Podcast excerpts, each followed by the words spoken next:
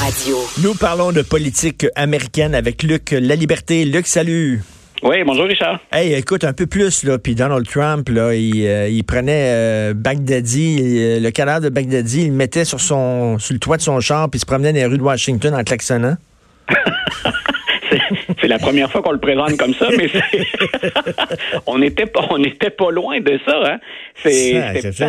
C'était particulièrement euh, pour, pour, un, pour un chef d'État, pour quelqu'un qui, qui pense non seulement à protéger son pays, mais qui pense également euh, aux terroristes planqués un peu partout sur la planète. C'était particulièrement agressif. Puis j'ai eu l'occasion de le répéter, mais inutile à mon avis et, particulièrement maladroit. Donc on, on a beau parfois. On s'entend, on s'entend que le chef de l'État islamique, il mérite pas notre respect là. Yeah. Non, voilà, ça, écoute, il y, a personne qui pleure et il y a même de quoi, soyons honnêtes, de quoi se réjouir. On élimine, euh, on élimine une menace sur la planète. On élimine quelqu'un qui représente ce qu'il y a de pire dans la nature humaine. Euh, il y a personne qui a pleuré ça. Maintenant, stratégiquement, est-ce qu'on va foutre le feu aux poudres par la suite? Est-ce qu'on s'assure de motiver, s'ils en avaient besoin, des terroristes isolés ou regroupés qui sont encore, euh, qui sont encore prêts à passer aux actes? C'est là où, c'est là où Donald Trump a, littéralement débordé. Et, et c'est toujours délicat parce qu'on se dit, il y a assurément quelqu'un qui, qui lit les discours en même temps que lui, qui les prépare ou qui l'aide à se préparer. C'est toujours étonnant. Habituellement, il y a une réserve au sein des, des conseillers, au sein des, des, généraux, des militaires. Donc, on, va se retenir. On agit de façon plus stratégique. Euh, j'imagine qu'on devait, euh, j'imagine qu'on devait être un peu inquiet de la réaction quand on a vu partir le président avec ce discours-là. Écoute, euh, moi, je vais avoir ton feeling là-dessus. Parce que ça, c'est arrivé peu de temps après que Donald Trump a essuyé des critiques venant du monde entier pour son abandon des Kurdes. Bon, est-ce qu'il y a eu un deal? Est-ce qu'il a dit à Poutine et à Bachar el-Assad de Syrie, regardez, je vais vous laisser les Kurdes, je vais me retirer, vous ferez ce que vous voulez avec les Kurdes. En échange, par contre, laissez-moi euh, avoir la peau du chef de l'État islamique, ça va être bon pour ma réélection. Ça. Y a-tu un deal, selon toi? C'est le genre d'information auquel on peut penser, mais, que je pourrais pas valider. J'ai pas, j'ai pas de, de, de, preuves, puis il y a même rien honnêtement. Il y a, pas de prise, sinon que ce serait un scénario envisageable. On construit tous les deux, ou on démarre une, une série, Richard. Eh euh, c'est le genre de, c'est le genre de scénario qu'on pourrait écrire. Mais j'ai rien qui me permet de confirmer ça ou même d'aller en parce que parce que c'est une drôle de coïncidence. oui, tout à fait.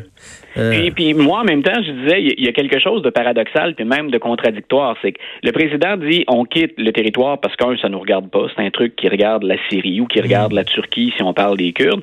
Euh, mais euh, as-tu imaginé la, la, qualité et la quantité d'informations que ça prend de tes spécialistes de la CIA puis des, des, des forces spéciales pour être capable, en territoire syrien, donc en territoire hostile, de t'approcher à ce point-là euh, d'Abou Bakr al-Baghdadi? Donc, le président Trump dit on n'a pas d'affaires là, mais en fait, le, premier motif, il y en a d'autres, mais le premier motif d'être sur le terrain, c'est de débusquer les terroristes en devenir ou les terroristes qui s'apprêtent à fomenter des complots, des attaques, et d'éradiquer le mal à la base avant que ça ne traverse l'Atlantique puis que ça nous frappe chez nous. Donc, le président bénéficie d'une qualité, d'une rare qualité d'information, et ce qui est ressorti depuis euh, depuis l'opération, c'est que quand Trump dit on s'en va, on a été obligé de devancer cette attaque-là. C'était pas prévu, ça faisait déjà plus d'une semaine qu'on disait on va lancer, on a al-Baghdadi, puis on va passer à l'acte. Et quand le président dit on s'en va, on a dû accélérer le processus.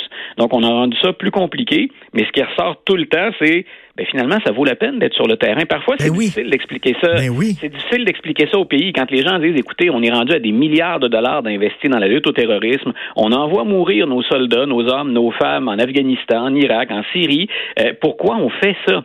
Ben, capturer al-Baghdadi, mais en même temps apporter un, bon coup à l'État islamique, c'est pour ça qu'on fait ça. Ben exactement, tu as tout à fait raison. C'est très contradictoire. Écoute, tu dis que les républicains commencent à avoir peur concernant les élections 2020. Ils, ils ont peur de perdre c'est qu'il y a, euh, puis il faudrait, pour, pour faire un tableau juste, assez précis, bien sûr, on couvrirait les 50 États, mais il y a un certain nombre d'États où ce qu'on constate, c'est que non seulement on est un an à l'avance, ça a le temps de changer, mais non seulement nos candidats grimpent pas dans les sondages, il n'y a pas que le président hein, qui va être élu en 2020, on renouvelle la Chambre des représentants au complet, les 435 sièges sont sur la table, puis on a également le tiers du Sénat qu'on va renouveler. Alors ce qu'on regarde tout le temps, c'est bien sûr, est-ce qu'on gagne la présidence, mais est-ce qu'on va avoir une majorité à la Chambre des représentants, pas au Sénat?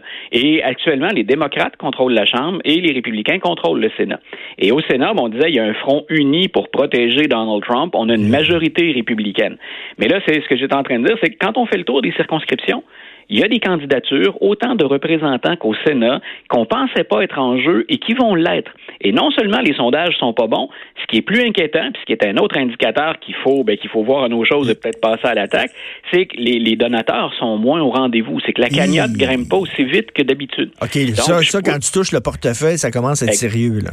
Ben, exactement. Et c'est pas un problème qu'on a chez les républicains habituellement. Les démocrates sont, à mon avis, là, et ça c'est très subjectif, ils sont plus maladroits en campagne. Ils ont de la difficulté à serrer les coudes, à s'entendre. On va fendre les cheveux en quatre. Les républicains, habituellement, là, ils rentrent dans le rang, puis c'est tout le monde au combat, derrière un candidat. Qu'on l'aime ou qu'on l'aime pas, c'est la stratégie qui doit l'emporter. Alors là, on est un peu ébranlé parce qu'on pense c'est une possibilité de perdre la présidence. Si l'élection avait lieu aujourd'hui, Donald Trump n'est plus président. Mais ce qu'on regarde, c'est est-ce qu'en plus, on va se faire sortir des deux chambres comme étant majoritaire? Donc, ça, c'est plus inquiétant. La bonne ben nouvelle pour les, la bonne nouvelle pour les républicains, c'est qu'il leur reste un an. Mais ce qui est intéressant pour nous, quand on observe, pour ceux qui aiment le jeu politique, peu importe nos alliances politiques ou peu importe pour qui on voterait aux États-Unis si on était citoyen américain, ce qu'on regarde, c'est que ça devient intéressant de voir à quel point les républicains vont demeurer unis. Si je suis un sénateur qui protégeait Donald Trump depuis le début et que je vois que dans ma circonscription, ben, le président et moi, on est impopulaires, de quel côté je vais? Si j'attribue la faute d'une éventuelle défaite à la présence de Donald Trump, peut-être que si un jour j'ai à voter mm. sur la destitution, ou si j'ai à, à, voter des sanctions contre la Turquie parce que ben, parce qu'on a trahi nos alliés kurdes, sur un tas de sujets, ça veut peut-être dire que tranquillement mon vote va être orienté. Pour sauver, pour sauver, ça, exactement. Le, Parti républicain va protéger ses fesses avant de protéger Donald Trump. Et écoute, en terminant, là, euh, rapidement, euh, tu sais, tu connais la célèbre expression euh, quand on connaît pas euh, quand on connaît pas l'histoire, on est condamné à la répéter. Oui. Euh, tu as écrit que les, jeunes Américains sont de plus en plus tentés par le socialisme. Oui. Ça, c'est intéressant. Le socialiste, quand j'ai écrit ça dans ce, sur mon blog, euh, la, chose que j'ai précisée à la fin de ma, petite entrée, c'est euh, on n'a pas de définition claire aux yeux des jeunes Américains de ce que constitue le socialisme. Il y a une organisation aux États-Unis qui justement entretient le souvenir des régimes autoritaires communistes ou socialistes. Et ils ont eux à l'occasion, ils se laissent aller à nous produire des rapports sur quelles sont les perceptions des Américains. Euh, est-ce qu'ils en ont contre le capitalisme? Si oui, pourquoi? Selon les groupes d'âge. Et là, on a dit, bien, il y a 70 des jeunes qui voteraient pour un candidat socialiste. Donc, quand on sait qu'il y a Bernie Sanders et Mme Warren chez les démocrates, ben pour eux, c'est une bonne nouvelle. Ben euh, mais en même temps, on ne sait pas trop à quoi ça correspond pour eux, le socialisme. Et il y a eu effectivement des régimes dont on ne doit absolument pas reproduire la gestion et les effets, mais je pense que ce qu'on entend généralement, c'est la seule information qu'on avait aux yeux de ces jeunes Américains-là, un régime socialiste, c'est plus le Canada ou le Québec. C'est ça, c'est la sociale, en fait, c'est la social-démocratie.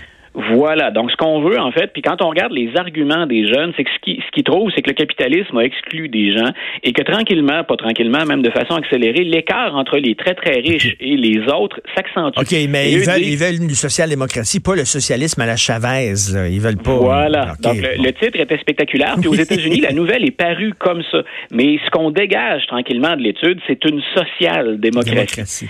Mais, quand on sait, mais quand on sait, Richard, à quel point l'étiquette de socialiste aux États-Unis, ça ah évoquait tout de suite le pire, il n'y avait pas de nuance. Moi, je trouvais intéressant que des jeunes acceptent de s'accoler en 2019 à cette étiquette-là. Ben oui, puis Dieu sait que c'est une étiquette. Là. tu peux même perdre ta job si jamais euh, les gens savent que tu es euh, socialiste. Euh, merci beaucoup, Luc. La liberté tout le temps, un plaisir de te parler. Puis on continue à te lire dans le Journal de Montréal, le Journal de Québec. Merci. Une bonne fin de journée, Richard. Bye.